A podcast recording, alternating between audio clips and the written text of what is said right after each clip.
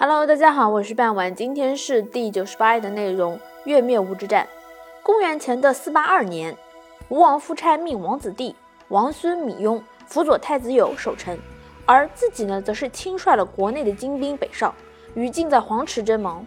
越王勾践趁此机会，发袭留二千人，教士四万人，军子六千人及诸御千人讨伐吴国，兵分两路，一路由范蠡、佘庸统帅，巡海而逆入淮河。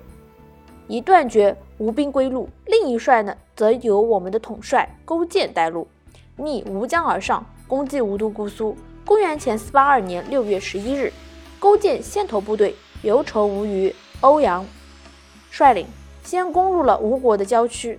吴将王孙米雍看见越军打着他父亲的污蔑之旗，即要求出战。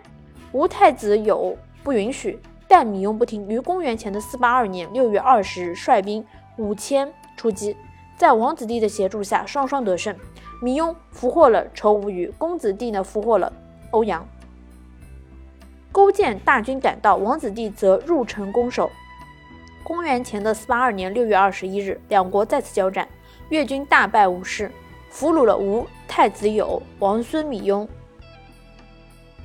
授于尧。公元前的四八二年六月二十二日，越军攻入了吴都，焚毁了姑苏台，尽获吴国大州。吴派人向夫差报告了国内的败讯。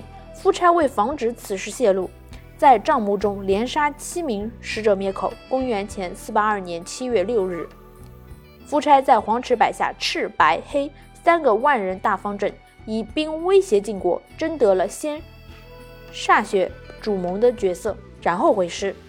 吴军回国后，因都城已失，士卒疲惫，无力再战，就派着太宰伯喜向越求和。勾践见吴军主力尚存，遂于吴国沟河后班师。此战过后，吴国的军事优势已经丧失，夫差佯作西民姿态，暗中作战争准备，企图恢复力量复仇。公元前四七八年，吴国遭受了旱灾，大荒见饥。事无赤米，而困路空虚，人民以往东海之滨，以救蒲营之时。越大夫文仲趁机献伐吴之计，勾践接受了文仲之计，起兵伐吴。临行拣选精兵，命一家兄弟四五人在军中者返回一人，命将疾患者、老弱者、智力不足以听命者遣返归乡，同时斩杀畏缩不前者。号令军中有归而不归、处而不处、进而不进、退而不退、左而不左、右而不右者，伸展，以统一号令，使全军皆有至死战斗之心。越王勾践使用的剑，勾践率越军大举攻吴，吴王夫差则率军到丽泽江抵御。吴在江北，越在江南，两军夹江水布阵。入夜后，勾践抽出部分兵力，组成了左右两队，令左队溯江而上五里就地待命，令右队顺江而下五里就地待命。夜半，令左右两队鸣鼓渡江，在水中央待命。吴军获讯越军而分两队渡江，准备夹击吴军。不等到跌鸣，也将军队分为了两部，以抵御越军。越王遂率三军。以四族军子六千人为中军主力，偷渡过江，不鼓不噪，突袭了吴中军。吴中军大乱，于是溃败。越左右两队趁势渡江追击，吴军三战三败，退保吴都。吴国大片土地都落入了越国之手。利泽之战过后，吴越两国军事实力对比也发生了根本性的变化，越国已占有了绝对的优势。公元前四七五年，勾践倾全国之力。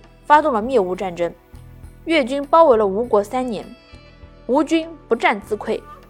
吴王仅率亲近卫士与大臣突围了西上姑苏台，派王孙伟向勾践请和。勾践不忍心灭吴，于是答应了勾和。范蠡组建勾践说：“今君王不断，其望会稽之事乎？”勾践醒悟，拒绝了吴国的求和。范蠡率兵攻下了姑苏之宫，俘获了吴王夫差。勾践要把夫差送到永东，赐给夫妇三百人，以奉养天年。夫差叹息说：“孤老矣，焉能弑君？”随后自杀，吴国灭亡。勾践灭吴之后呢，进并吴国土地，乃率军北渡淮河，在铜山会见了晋齐等诸侯，并遣使至贡于周天子。周元王派使者赐勾践祭肉，命他为侯伯。勾践把吴国侵占陈宋的土地归还给了两国，把淮河上游的土地呢送给了鲁国，把泗水以东的五百里土地呢送给了楚国。勾践遂号为霸王，成为了春秋时期最后一位霸主。好了，今天的内容就到这里结束了，我们下期再见。